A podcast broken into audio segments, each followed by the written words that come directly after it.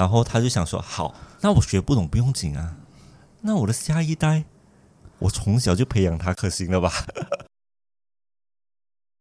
他进来去求神拜佛，他还要去到隔壁 还没有出生前他就已经求神拜佛，他求神拜佛，他就想说啊，保佑我，我生下的孩子是会强一点。啊，对，就可以像他的先祖一样那么聪明哦。啊，看得懂这一些文学，就是要加强他的精子。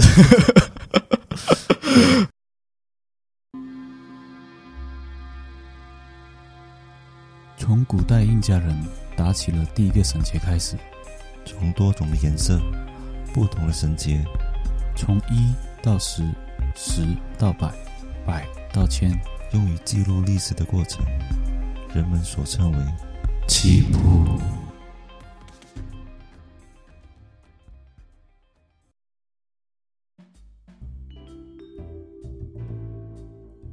Hello Hello，我是主持人 Roger，我是主持人阿仁，欢迎收听棋谱。啊，阿仁呐、今天我们要说的这个人物，其实在最近我看到，嗯、我们的子女他做了一个动作，什么动作？让我想起这个人物，他就是把那个一个 他学着电视上的那种打修员的做法，就是不停的对那个纸质的人头在那边打打打，是很可爱的动作。所以，呃，在这个人物上，其实 我看到达修羊，我是想到了阴阳师。所以今天我们的节目的主题是会有一点讲关系到，不是会有一点呐、就是讲到阴阳师的代表。今天我们的节目的人物就是安倍晴明。嗯，这样故事来开头，就由我们的阿仁来带入我们的故事吧。好。那我们首先说安倍晴明之前，我们必须要说一说他的先祖哦。他的先祖是安安倍忠马吕。嗯为什么要说他的先祖安倍忠马吕呢？因为他算是一个成就了安倍晴明的一个最重要的角色。因为嗯安倍忠马吕他出生在一啊、他出生在六百九十八年，嗯当时他在十九岁的时候，他就被日本派去中国那边学习。啊，学为学什么？当时他就是过去那边学中国文化，然后本来是预预测他是学一段时间过后他就回来日本了。哦，就是相较于现在的留学生的概念。对，留学生，啊嗯，那时候的那时候的年代应该是在唐朝嘛。对啊唐，朝唐朝唐朝也是蛮绅士的。对，唐朝主要是有呃一些名人啊，嗯嗯，就我们想所知道的，就是李白啊，然后朱光义、赵毅这些名人都是在那个年代出现，所以嗯安倍忠马里去到那里的时候，其实也是认识这些名人的。嗯然后直到七百五十三年的时候，安倍忠马吕他开始想念日本，他就有说啊、我想要我想要回去日本啊。嗯当时候除了安倍忠马吕，嗯还有藤原清和、鉴真和尚。嗯鉴真和尚这边要说一下，就是他主要的任务，他是要去日本宣扬佛法的，嗯，而且这一次是他第六次去，嗯因为他前面的五次他都不成功，都是传难为主，都是没有办法到达嗯日本。最后一个呢，就是吉杯真杯。吉杯真杯他就是在中国学习了一些围棋呀、嗯然后用中文的基础来改编成日本的片假名，还有一些反切法。他就是片假名的创作者跟反切法的创作者。对，你你说安倍忠马里，其实安倍忠马里，我是想到 你有看哪罗多吗？哪没有罗哪罗多其实里面有一个角色是呃叫中马吕，他他是他的他的骨头能伸出来的。他真的是叫中马吕，你可以去你可以去上网查一下哪罗多呃就是火影忍者，因为火影忍者呃我我很喜欢看，在之前，所以他一个名字一出来，中马里，诶，中马里不就是那个角色吗？啊，他 character 就是白头发、啊，然后之后一直咳嗽，一直咳嗽，然后在那个跟那个佐助打的时候，他有出现过，嗯，就是呃，鸣人要把佐助拉回啊火影忍者村的时候有有有一起打过，嗯，嗯，所以安倍中马里过后，他回到日本过后有什么事情好，这边呢，嗯。他是没有成功到日本的，哦，就是他们那时候有四艘船嘛，嗯。鉴真和尚和吉备真备他是坐同一艘船，另外安倍冲马吕和藤原清河呢，他是坐另外一艘船，所以四艘船一起下去的时候，在路途中他们遇到暴风雨，所以他们就被吹散，只有两艘船是成功到达日本，然后另外两艘呢，他们就去到了越南这个方位。哦，就转到越南。对，转到越南，所以他们都没有成功去到日本啊。所以这边我会很快的带过。安倍中马吕呢，他从此他就没有再回去日本了，就一直都在中国。嗯为什么他一直留在中国？他还是对安倍晴明有很大的影响呢？是因为安倍中马吕的女儿，最后他有回到日本，把一些安倍中马吕的研究啊、创作啊那些资料搬回去他们的家乡。嗯对，现在我就要说一下安倍晴明的父亲哦，安倍保明。嗯。就是当安倍忠马里死了过后，在他的后代有很多，他们都隐姓埋名去到乡下那边生活，也很少有一些可以看得懂安倍忠马里的一些研究、一些啊文学之类的东西。啊。所以它有关系到天象啊、数学啊啊。这些比较高深的资料，他都没有办法看得懂，哦，所以他就是比较笨啊。智力跟不上啊，哦，他们的智力跟不上，所以嗯，他们就看不懂，而且他不而且是没有人去讲解的，对他最重要是没有人去讲解，所以所以就是没有基础去打好，对对没有基础去打好。学习要打基础。对，然后他这些研究的资料全部都放在一个箱子里面，都没有人翻开过。嗯，就是安倍保明他想要成为像安倍中马吕一样这样子的学者，但是就算他翻烂那本书，他也看不懂，哦他只是会一些打斗上的技巧，骑马射箭啊。当时候是武士的年代，嗯，就他们都会配一把佩刀，就是有又歪又有带头盔，嗯搬又搬不香，哎呀，是不香。他就是学不懂，然后他就想说：好，那我学不懂不用紧啊，那我的下一代，我从小就培养他，可行了吧？哦，就是辛苦他的孩子啊，哎呀，所以其实也是要呼吁现代的父母，就是适当的压力是必须要有，但但是是不可以强迫了。对对，然后释放孩子的天性是必须必须要有，对对，因为他可能你对他称赞的一点点东西，他会他会很就是很在意，然后会很专注，对嗯所以过后过后他寄托在这个孩子身上，这个孩子怎么办？OK，这个孩子当然安倍晴明嘛，哈就可。结果大家都已经知道了，嗯，但是我们这边就要先说，他还没出生的时候，他的父亲安倍保明到底做了什么？嗯。他进来去求神拜佛，他还要去到隔壁 还没有，出生前他就已经求神拜佛，他求神拜佛，他就想说啊，保佑我，我生下我的孩子是会强一点。啊，对，就可以像他的先祖一样那么聪明。哦。啊，看得懂这一些文学，就是要加强他的精子。之后他他就是求神拜佛，他求神拜佛，他去到隔壁村求神拜佛嘛，嗯。但是他就带了四五位家臣陪同他一起过去，嗯，嗯。对。陪同他一起过去，去到去到这间庙叫做新田神明啊，跟他说，哦、希望我的孩子会有很大的成就啊，什么这样子。然后还有讲波比波比嘛，啊，要波比波比，波一定要哦。啊有诚心一点。OK OK，OK 然后他们拜拜下，然后过后他们就要休息一下，嗯因为他们需要走嘛。然后所以到拜完过后，他们也准备一些茶酒，然后粮食，然后再欣赏，然后等到天色开始暗的时候，收拾一下，然后他们就要回去他们的家。嗯这时候，旁边的森林就开始有一点嘈杂声，就看到就是那个树林，就是有一些人在那边追赶，在那边追赶，然后他们嗯就在那边看看看看看了过后，突然有一个白色身影跑进来，嗯一跑进来一看，诶，为什么一个有一只白狐狸在这里的？嗯然后他就去到安倍保明的脚下，楚楚可怜的看着他，希望他可以帮他，哦就是比较有灵灵性的感觉。哦，就像小猫小狗站在你脚那边，一直看着你。对对对对对，OK OK，啊，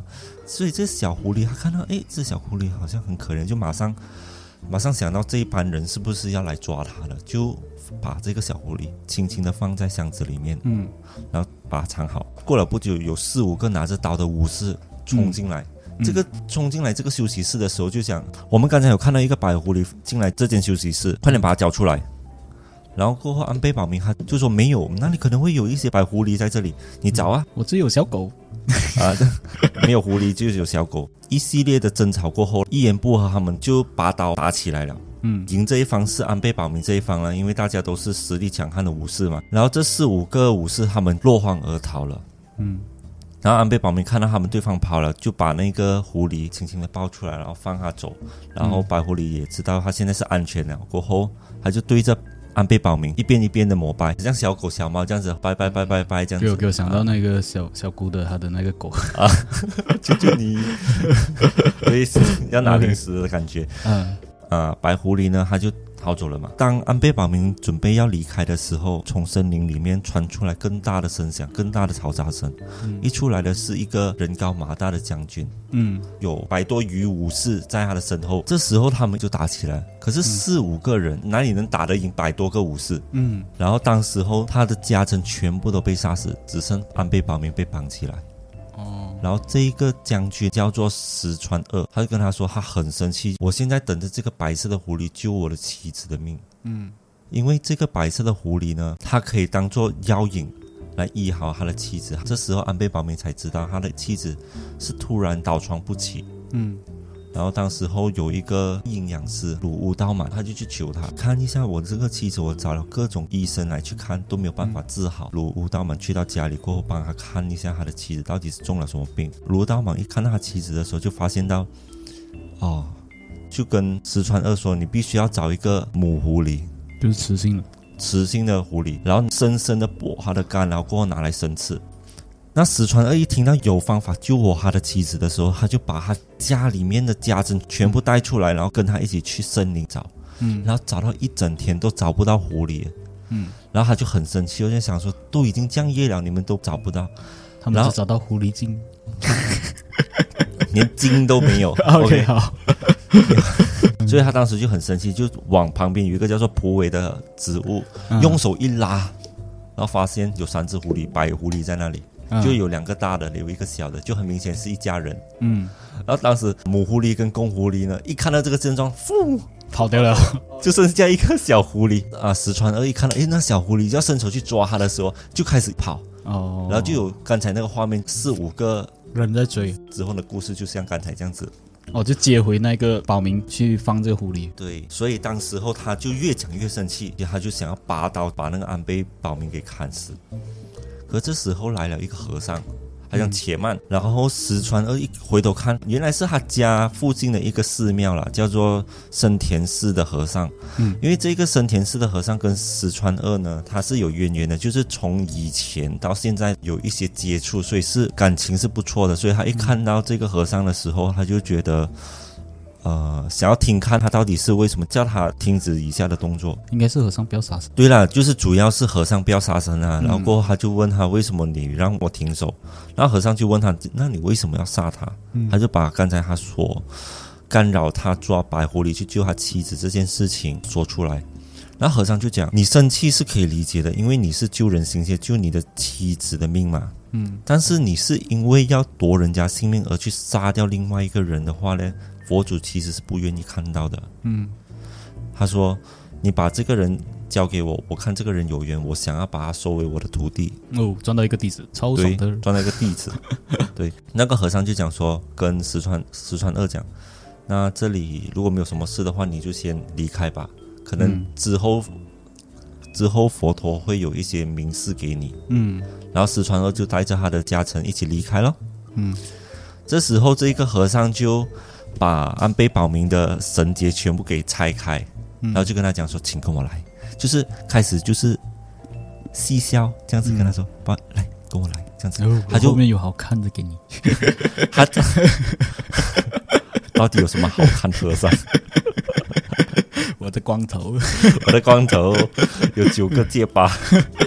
好啦，他就是往另外一个方向，就是石川二另外一个方向给逃走了。然后逃逃下去到一个比较安全的地方的时候，那个和尚原地转身，就变成一个小狐狸。原来这个和尚就是这个小狐狸变的啊。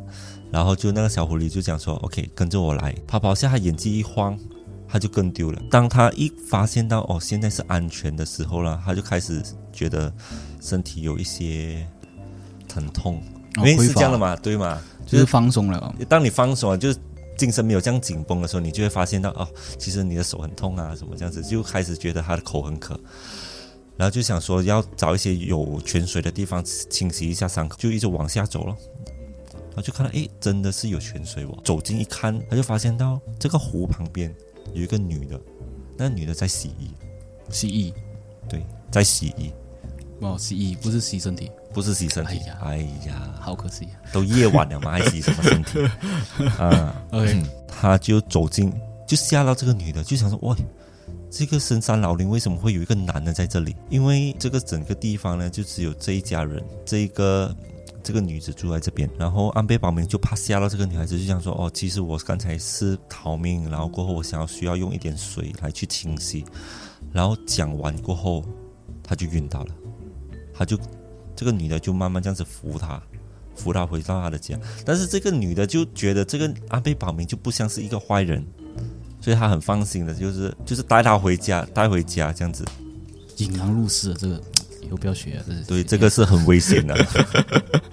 OK，可能可能也是因为在深山深山的地方，她也没有任何的警惕啦。这一个女生就可能没有见过那么多世面，所以她就把安倍保明给带回家了。嗯然后带回家过后，她就跟她清洗伤口。这时候安倍保明还是还是昏睡着。过了不久，安倍保明就啊清醒了，他就发现到他是在一间屋子里面。嗯然后在交谈当中呢，知道这个女生其实叫做葛优哦。嗯，葛优啊，等一下，叫做是光头的。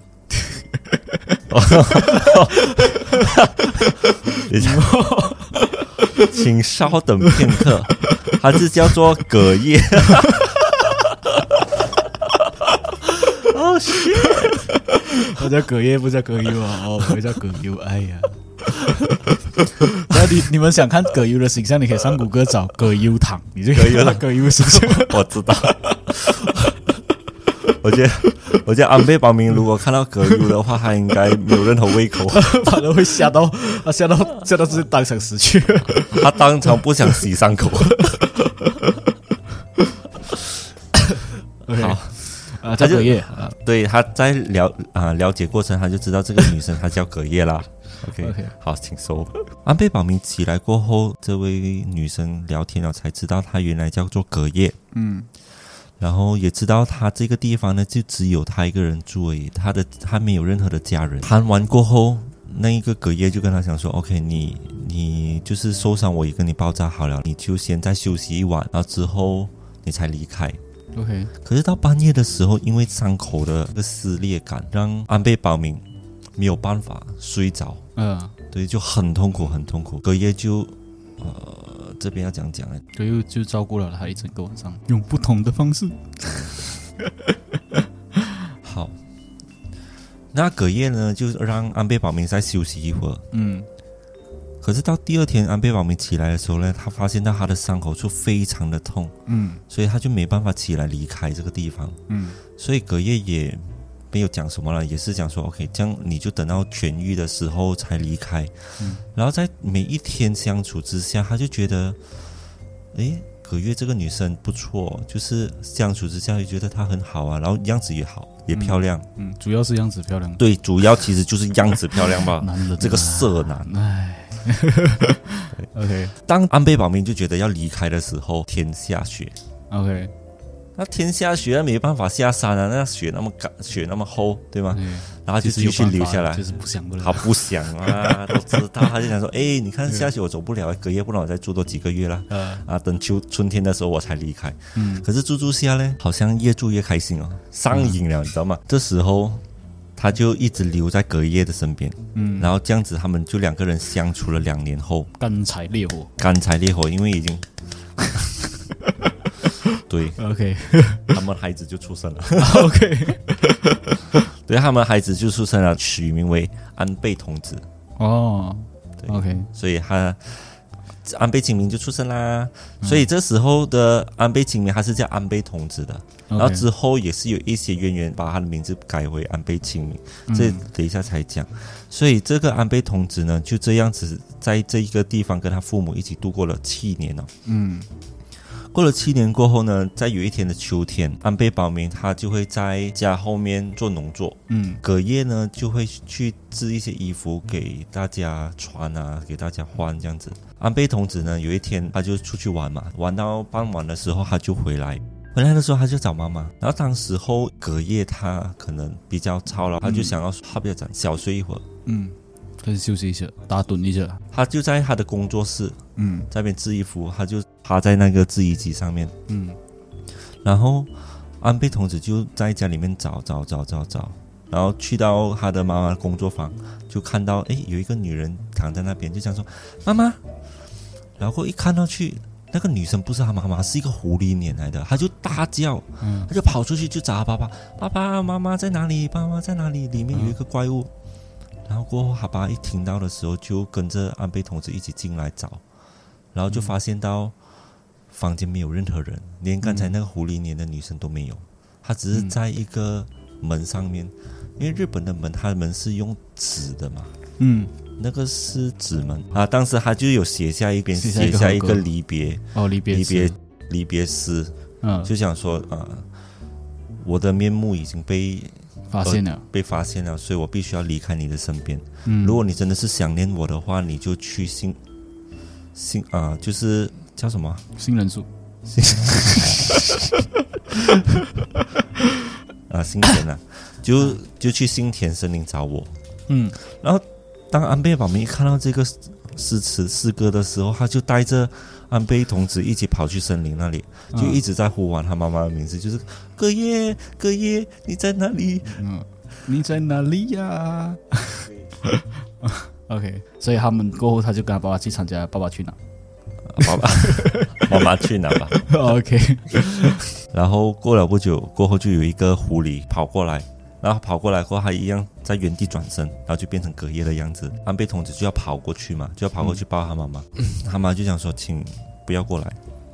他想说，你们已经已经发现我的真实身份，然后为了孩子好，我不能在你们的身边，我必须要离开。嗯而且最重要的就是，我已经来到这个森林过后，我就不能再变回人身。嗯对我现在只是用我仅剩的法力出来见你们，之后我就会变成狐狸。嗯这时候隔夜就把一个白玉珠跟一个四方形的盒子交给安倍保明，就跟他讲说，希望这个宝物可以让孩子用到了。嗯他就跟他讲说，这个白玉珠呢，就是如果放进耳朵附近，他就会可以听到动物、因为植物或者是石头的声音。嗯然后这个箱子呢，这箱子是什么鬼啊？然后这个箱子一打开，它会有无穷无尽的知识涌入打开开人的脑海里面。哦，就是吗啡，吗啡是这样的吗？没有啊打了他就可以很有精神去看，不是吗啡啦，就是呃，就是可能咖啡因的那些东西。啊会，打开的时候，哇，咖啡，哇，一包香烟，我讲贱了。所以那盒子一打开就满满的咖啡豆 对，啊，我咖啡豆或者满满的香烟，一包一包一包，然后就 所以大家都不抗拒。当时候他就安倍保明就帮那个安倍童子在那边磨，你快点吃啊，吃了你就可以死了。对啦，就大概是这样子啦。啊，就是类似一个神奇的宝箱，所以呢，安倍保明啦，在很小的时候，他就可以看懂很多很难懂的书。嗯安倍保明当然没有办法继续住在这边了，因为童话的生活已经没有办法继续过下去了。嗯他就带着安倍保明回到自己的家乡，继续过他的生活。安倍保明呢，他就有拿了他的先祖的书嗯给安倍同志看，没有想到安倍同志看得懂哎，嗯而且他越看越越津津有味。然后过了几年，就是在安倍安倍童子十三岁的时候，突然在看书的时啊看书的时候，就发现到窗外有两个乌鸦在那边叫，嗯。但是好奇他们到底在说什么，这么喊的那么清新。安倍童子就去拿那个白玉珠，想要听看这个乌鸦到底是讲什么，嗯。然后发现到这两只乌鸦是来自不同方位的乌鸦，一个是东边，一个是西边。嗯。西边那一个是京都来的乌鸦，嗯。然后京都来的乌鸦就跟关呃东边的乌鸦讲说：“诶，你知道京都的天王已经生病了吗？他们请了御医或者是大法师都没有办法医治了。”东边的乌鸦就问他：“天王到底是中了什么病嗯，花柳？”花流。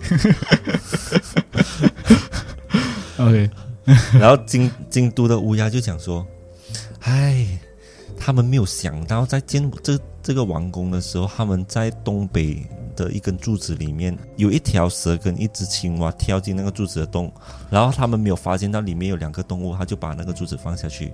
嗯所以在放下去过后，这两个动物他们也没有死掉呀，他们就是在一个小空间在那边打，就好像人家之前养蛊一样，嗯就把很多的动物放在一个罐子里面，让他们自相残杀。嗯所以在里面在一边打斗的时候呢，会有一些怨气的嘛，就饥饿感一和一些仇恨感，嗯。然后想要把对方干掉，这些怨气呢就和天王相冲，嗯。一冲到过后，天王就生病了。这个京都的乌鸦呢，他就想说、这件事情就只有我们这些动物知道，这些人类他们都不知道，直到天王死，可能他们也不知道那个真相到底是什么，嗯，然后他们就笑着啊啊啊这样子的飞走。啊啊啊啊，那样子是对，啊这样子就飞走了。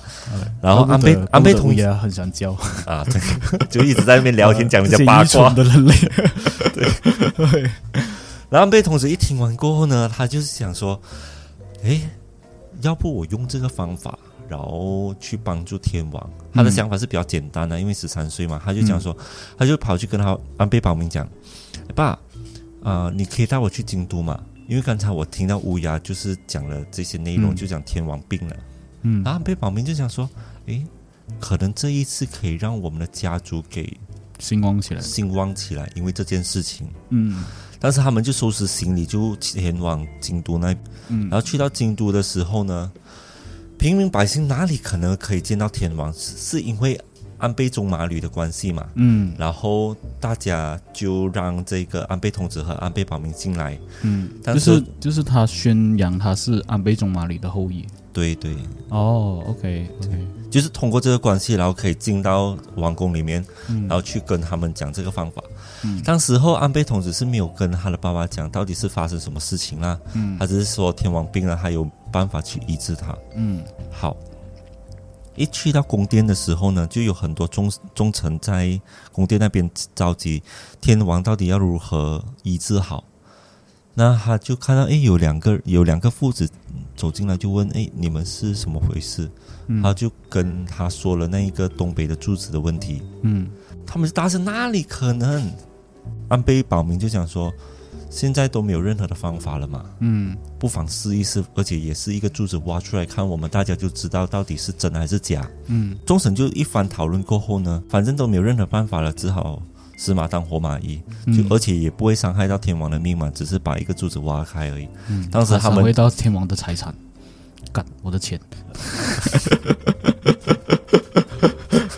但是但是给医药费也是蛮贵的，所以啊是啊，我要看我要看 当当时候他们好像没有谈到报酬哦，啊，OK，没有谈到报酬，就是那个挖那个也要也要重新重新整修啊，当时候他们的那个啊、他们那个叫什么士兵有很多啦，啊这些反正都是要给钱的。OK OK OK，可以拿来用 OK，可以拿来用这样子。其实他们可能就是只是搬上来，然后过后就挖开旁边。当一挖开的时候，就有一个绿色的光影跟红色的光影冲出来。嗯一冲出来就发现到，诶，是两个动物，这两个动物整整瘦了一圈。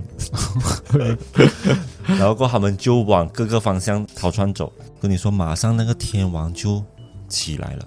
OK，就起来起来起来起来 没有想过这有有一天他可以那么精神，他就一起来就马上穿起龙袍，跑出大殿，去后宫，我来了大干三百回合。，OK，然后忠臣就在在店那边等等了三百天，对，没有啦没有三百天，对啦，没有三百天了啊，一个一分钟这样子，一分钟也太快了，三十秒。好了，呃，天王就出来搭肩，然后就想说到底是什么原因，然后过后忠臣就跟他讲了，是因为这个原因。嗯。一听到诶，原来有这些这个奇人，嗯。就想要好好的犒赏他一顿，然后再聊才知道原来他们是安倍忠马吕的后代，嗯。然后是更加的开心。嗯。因为安倍忠马吕那时候是因为海南没有办法回来日本嘛，嗯。但是也也为日本和中国的关系搭，就是搭配到一个很好的关系。嗯。对，所以他是非常的喜欢这个家族的啦。嗯。可是卢武道满就很不爽，因为卢武道满他是一个阴阳师嘛，嗯他就被一个小小的童子给抢了风头，所以他就怀怀恨在心，但是他没有说出来。嗯。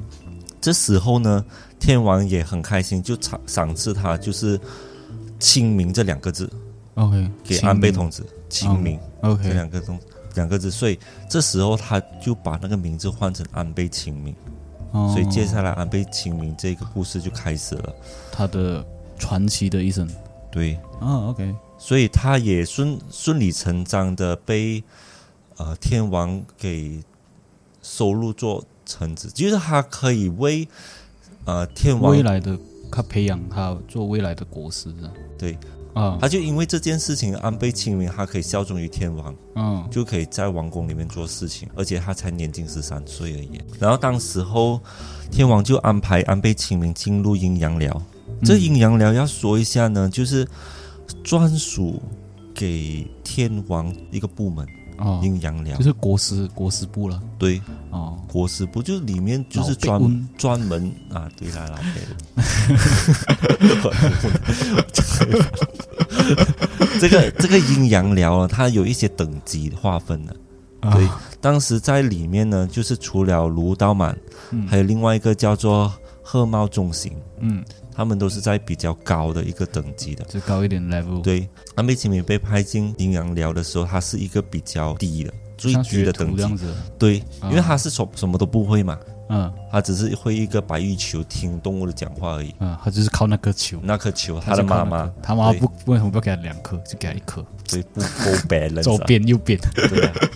可以听左边听右边，防止我觉得应该可以可以听一个是听石头动物的声音，另外一个是听人类内心的想法。哦。我觉得这个才牛逼啊！哦，OK，它就像一个像现代的耳机这样穿一个线，然后戴在耳朵。原来可能是耳环的对对对对对。聊聊一下，聊聊一下。这样子嗯，他他给我有那个画面，就是你知道有呃，我看一些广告啊，他们就是弹那个金币啊，弹那个金币了，说叮放在耳朵边了，他有那个画面的嘛，就是他他拿那个球，可能弹他的球了，叮，在听也是可以，也是可以这样子想哦。啊，他不可能就把那整颗球塞在耳朵，嗯，听，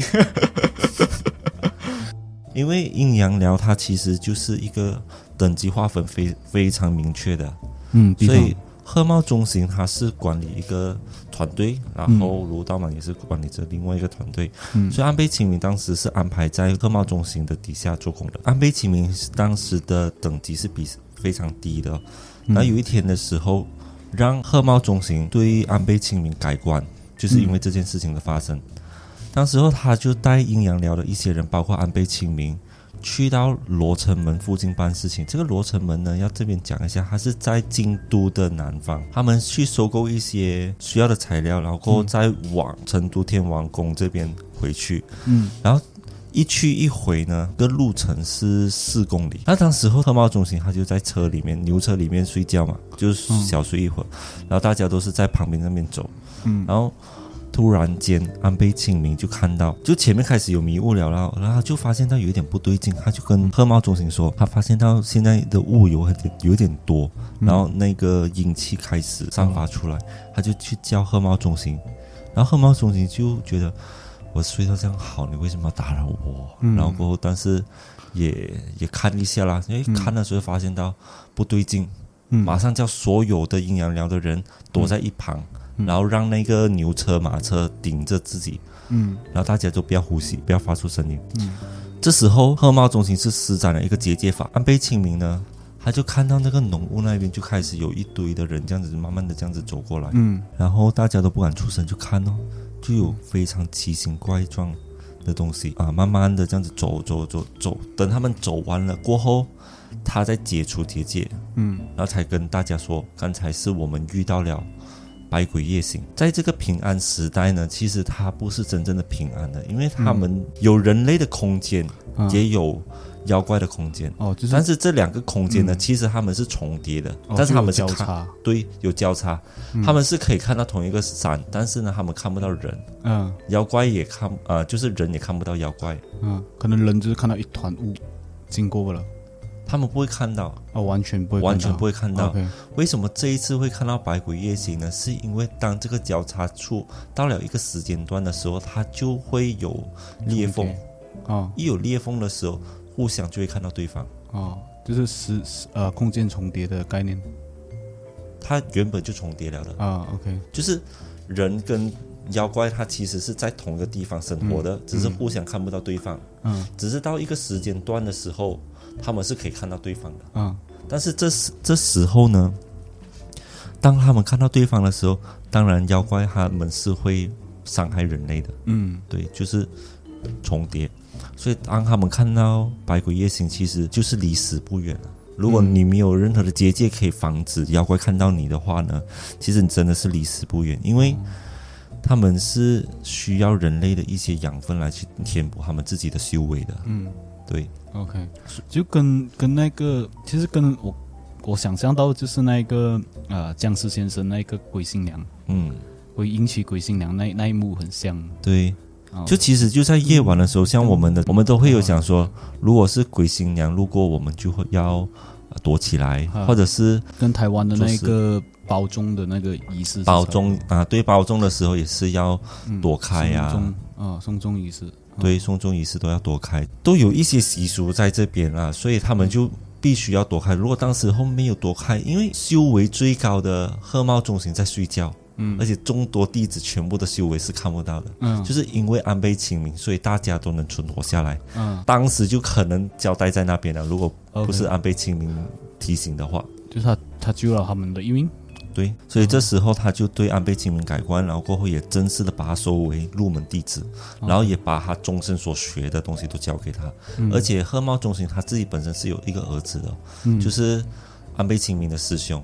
嗯对，所以他们两个人呢的关系也很好，就互相会交流一些法术上的东西，所以他们有时候会研究出自己的法术，而且贺茂中心也无私的教给他，就好像当他是自己的儿子一样。嗯。然后刚才我们有讲到就是卢屋道满嘛，啊，卢刀满。卢屋道满就是对于之前天王生病了过后，他没有办法救活，而且被一个乳臭未干的小子啊。给抢了风头，所以他一直怀恨在心。嗯。他是要找机会，他就一直在啊天皇面前就是一直说，其实这个安倍童子对上一次你的治疗呢，其实就是瞎猫碰上死耗子了，就是啊就刚、这么碰巧，对，其实不用那么、哦那么拱啊，啊，对其实不用那么重视他的啊。天皇就觉得其实他是安倍忠马吕的孙子嘛，所以、嗯，他一定的信任度。所以其实不需要去太在意这个小孩子啊到底是怎么样。卢道满就很不服气，他讲说我要跟他比试。啊你想看他这个大老爷们，他去跟一个小孩子去比试、这个脸皮真的是很够惨厚。他讲还要跟他比试、嗯。O k 如果他赢了，我做他的徒弟；哦。如果我输了，他就离开阴阳寮，就是想要赶走他就对，就要赶走他。就。是他很主主对。左岸，左岸。哦，对，OK，所以当时候天王就很无奈，因为毕竟卢道嘛他其实的等级是比较高的，又不想要失去他，然后又觉得这个安倍晴明呢又可以好好的去辅佐，嗯因为他的先祖是对日本是很有帮助的嘛，嗯就想说，诶，在他后代是不是有一些啊回报啊这样子？哦，就可以去好好的培养成一个可能之后帮他挡枪的人。算是报恩啊，不要讲 OK 算是算是算是报恩的一种一种方式啦。嗯。但是拗不过这个卢刀嘛，那只好就只好没有办法之下，他讲说这个轮不到我选择，因为我不要做这个决定，他就叫安倍晴明过来，就讲说好，现在这个卢刀嘛想要跟你对战，你愿意愿不愿意接受？嗯。安倍晴明就想说，哦好啊，安倍晴明就问你想要怎么比试？嗯然后这时候天王就讲说：“你们不需要知道是怎么比试，因为题目是我出的。”天王当时候就派了五个人去把一个木的箱子搬出来，嗯然后就讲说里面到底是什么东西。安倍晴明就讲说里面是有两只猫，嗯啊，卢大满就讲说你也是侥幸而已，这样里面是两只猫，那我猜那猫的颜色是什么？一只白红猫，一只白猫。然后当时候那个箱子一打开。然后真的是一个只红毛跟一只白毛跳出来，所以众臣呢都很惊讶，对于他们的就是隔空看路，透视眼，嗯，对透视眼也要用在好的地方，作用在这个地方。哎，你好像很想要得到这个 这个技能啊。OK，就没有办法，天王再出第二道题目，他就拿了后裹着厚布唐木玄坛。这唐木玄坛呢，就是日本人放神仙的架子，就是在各定的啊节日的时候呢，他们才会打开，啊。然后放一些贡品在上面去拜的。然后他就把它关起来，就看卢道满就不要给安倍晴明啊讲先，有机会讲先，所以呢，他就直接讲说，神坛里面放了十五个城，嗯。然后安倍晴明就很戏谑的看着卢道满，就讲说，这次我还不搞死你，他就用他的法术换了里面的东西，嗯他讲说，里面不是十五个橘子，是十五个老鼠。天王跟众大臣都知道里面那是橘子嘛，嗯为什么会是老鼠呢？这时候安倍晴明一定是输了的，大家就觉得。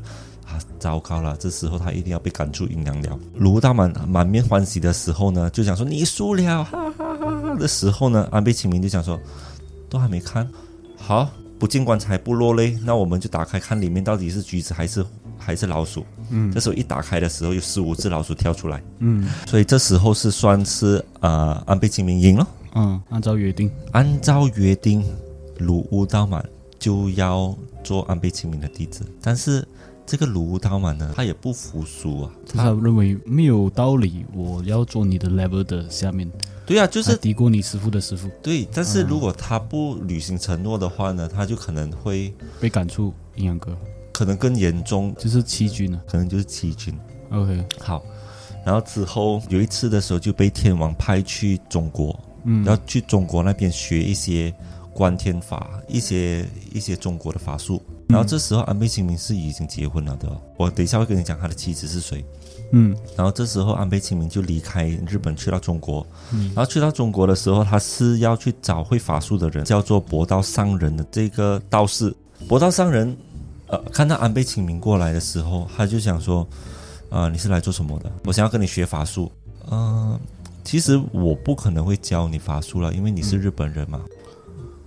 哦，这是歧视，这是种族的歧视。对了，其实有很多自己的法术只能交给我信任的人，嗯因为可能大家都会觉得我教了你法术，你心怀不正的话，你用这个法术来害我，其实我是挡不住的，因为你知道那一边的优点跟缺点。安倍晴明他是他的目标是想要学法术的嘛，所以他为了要打动这一个博道上人呢，他在这一个地方割了三年三个月的草，还有起了一个文书堂。博道上人还是很坚决啊，他不会，他不想要收安倍晴明为弟子，嗯但是他又在安倍晴明身上看到一些，就是他为了学法术的那种坚持。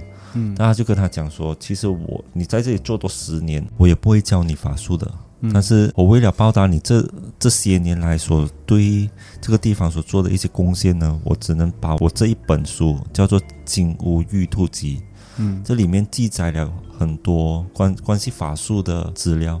嗯，如果你看得懂的话，你就去看。就赠给有缘人。他在这本书里面呢，呃，是读得懂的。他有在这本书里面有学到一些阴阳八卦，哦，所以五行八卦。对五行八卦这种，他就用他自己学会的法术，然后再配合他现在这一个这本书所融合起来。安倍晴明拿了这本书过后呢，然后再加上他从中领悟了一些法术，嗯他用的时间总共在中国待了十年哦。在他回去日本之前呢，要说一下他的妻子，他妻子叫做梨花。嗯在这十年里面呢，他就非常的瘙痒难耐？OK。就是他我十年我冷，我需要他没有任何的棍棒让他使用，啊。OK，然后又再加上罗刀满是有一些呃，好色。不是好色，罗刀满他是有一些阴谋在里面的，嗯，他要包。他就去勾引梨花，嗯这两个人就一个愿打一个愿挨，就两个人挨在一起了嘛。嗯挨在一起了过后，当他们知道安倍晴明要回来的时候，而且他又带了一些宝贝回来，哦，我以为他带了一些绿帽回来，有先招。头顶一道光，OK，然后他带了那那个那本书籍了。不知道是一本书，嗯他就知道是一个宝贝而已。嗯他就讲说，不然他让这个梨花偷偷把这一个宝贝给偷出来，嗯偷出来过后交给卢大满。这个卢大满从梨花手中拿到金乌玉度集之后呢，就马上跑去找安倍晴明，又要跟他打赌哦。他就讲说，诶，听说你去中原就拿回来一本书哦，那嗯巧了。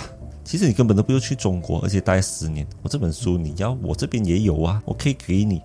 然后就在那边嘲讽他。安倍晴明就觉得不可思议，因为这这个本书呢是他在中国那边拿回来的嘛，嗯那没有可能这个道士他会骗他，就讲说哦，你这本书就只有一本而已。嗯所以卢大马讲好啊，那我们来打赌。如果我真的是手上有拿着这本书的话呢，你的人头就是我收下了。嗯他就拿出这本书，还没让安倍晴明有所反应的时候，他直接拿刀砍断他的头，然后这时候就把他的尸体给埋起来。在中国的博道上人呢，他发现到，糟糕，这个安倍晴明拿了这本书过后，他有生命的危险。嗯这时候，博道上人就坐了船去到日本，找出安倍晴明埋葬在哪里。嗯他就挖出来他的头颅跟他的身尸体的时候，他就把它拼接上，然后再做了一些法术，让安倍晴明给复活起来。原来他是哪吒的那个莲藕仙人。莲藕仙人，有可能哦。然后当时候安倍晴明一复活的时候，安倍晴明是非常的生气，他就、他就和这个道士一起去到家里，把卢道满和梨花给杀死。嗯。所以这时候卢道满就已经死掉了。的，哦，对因为他做了这些卑鄙的事情。嗯，就是他们两个去对付两个人，对。二对二。对，二对二，但是梨花是不会任何的法术法术的嘛，所以很快就给他们杀死，而且他也不相信啊安倍晴明死了过后能复活。嗯所以卢大满没有任何的防备。，OK，对，安倍晴明呢，他已经比他的师傅的法力还要高了，所以呢，嗯他顺理成章已经，然后统领整个阴阳寮里面的师兄师弟。安倍晴明还有安倍晴明身边的一些小故事呢，我就已经说到这里了。其实安倍晴明，我知道他的呃，还有一个东西就是他会操控那种叫做啊、中神啊，四神四神，四神。四神，哦，因为游戏游戏里面都有讲到对。只能操控这些四神啊之类的。哦，OK，所以他有他有这些法力了。他有这些法力，而且这些法力呢，OK，呃，像我们现在有提到四神啊，嗯。我可以讲说，就是因为安倍晴明他的法力是很高的嘛，嗯。然后有关于四神这个故事呢，之前有发生一发生过一件事情呢，就是有一个比较心高气傲的阴阳师嗯来找到安倍晴明，就想要跟他比试嘛，因为他就觉得如果我打赢了现在阴啊、阴阳界最强的人。阴阳阴阳界里面对最强的一个人的话，那我就是最强了。嗯所以当时他就过去，就想说要给他一个下马威。嗯。他想来，你来跟我比。但是当时候安倍晴明呢，他已经不需要再证明什么了啊，他就是每天就是喝一点小酒，然后唱一些歌，这样子很悠哉过了一生。对。然后他就没有去理睬这个心高气傲的小子。嗯。但是呢，他做了，他偷偷做了一些手法，嗯。他把他的式神给收收起来，OK，那个那个小子啊，因那个安倍晴明，哦，安倍晴明把把那个那个小子的式式神给收起来。嗯对，收起来过后，他就他就他就不知道嘛，他就讲说，你是不是没有胆？你没有胆的话，你跟我讲啊，那我就不用在你身上浪费时间了。嗯然后安倍晴明也没有理睬他，他就自讨没趣，他就走掉了。嗯走到半路的时候，发现到他妈的我式神好像留在那里 我的式神好像留在那里，嗯然后过后就过去那边找安倍晴明，嗯，那找到安倍晴明就想说，哎，拜托你不可不可以把那个式神还给我？我然后他就想说：“哦，你要式神是吗？你刚才忘记拿走啊，那在这边。”他就、嗯他就丢给他了，嗯他就丢给他了。过后呢，式神就带走了。带走了过后呢，走到一半的时候，他发现有一点不对劲，嗯他已经操控不了他的式神了。哦因为式神他是跟主人是连麦的嘛，嗯就是你必须要有一些咒语来去控制他。嗯。但是如果能夺走人家的四神，而且要把它占为己有，其实是很难的。应该是讲说不可能、嗯。啊，就是就是安倍晴明贿赂了他的四神呢，变成他自己的四神。啊，就他有一些手法。，OK，然后这一个小子呢，很无奈，他又要跑去找安倍晴明，就讲说，你可不可以解除掉你对他们的感应？这一下我错了，他就在安倍晴明就跟他道歉，嗯然后之后就。因经过这件事情过后呢，他也去传播，就是安倍晴明有多么的厉害啊！对于这件事情，因为没有人能做到嘛，因为必须要啊、阴阳师解除掉式神，然后再把他的式神传给下一代，他们就一代传一代的，所以有很多式神呢，就是法力会比较高强啊，就是从古代这样传下来的。哦啊，，OK，所以这个就是关系到安倍晴明对于四神这个小小的故事？其实四神来说，呃，在在四神的常见的四神来说，有说明就是一些叫做犬神，然后犬鬼。犬神是什么？犬神就是像呃狗狗这样子，它会一生一般都会是保护主人，避免被一些妖魔鬼怪去伤害。然后呃，很一些比如说是犬，看的时候是犬鬼嘛，犬鬼是一种比较法力呃高强的，因为它它是犬神的上一个 level，它就是危险性会比大过于犬神这个东西。嗯。万一主人的法力是没有办法压制它的话，还会反噬，嗯，所以叫犬鬼，犬鬼。还会反噬吃掉主人。然后呃，还有一种叫做浮游灵，浮游浮游灵就是呃死去的人不相信自己死了，就遗留在那个呃人间，然后被嗯这些阴阳师去操控嗯啊，这个叫浮幽灵。然后还有一种叫做地府灵，地府灵就是呃死去的人他对一些的地点有很强烈的感情和意念，就是把所有的怨念就停留在这个地方。嗯，然后就好像我们每次看到有一些呃地方像有闹鬼啊那些啊，其实是有很多地地府灵在附近的。嗯，因为我这边了解到地茯苓呢，它是有自己的一些领地的，所以它是没有办法逃离出去。对但是只要有人对，因为他靠对近它的领地，它就会他对这个地方的呃怨念很深，甚至可以讲说对这份这个地方的感情很深，哦，或者是他所以导致他离不开对，或者是他自，杀在这边，嗯，他就离不开。嗯。呃，然后另一种最后一种呢叫做翻港，嗯。翻港这个这个地方就是呃一种竹篮里面的那种狐狸妖怪，嗯，主要是主要是他们会依附在人的体，啊、人的身体里面，嗯，然后取而代，慢慢就取而代之，哦，就变成他，嗯，变成他，所以大多数大多数呃阴阳师他们会先就是常见的，他们都会是有犬神，就是像一个狗这样子的，嗯。然后下面没有下面没有啊、没有没有脚的，像飘着的嗯。啊、这是式神。然后其实你看安倍晴明他们怎样操控式神啊？呃，我我喜欢我看那些卡通的话，他们大多数就是有一种叫做式神子，嗯。就是有一些小人，简称像小人这样子，然后他去扶来扶去，然后他去操控他，啊，那种也是算一种扶植的召唤式神的方法，啊，所以好了，今天我们的节目其实安倍晴明的节目就差不多到这里对，结束了。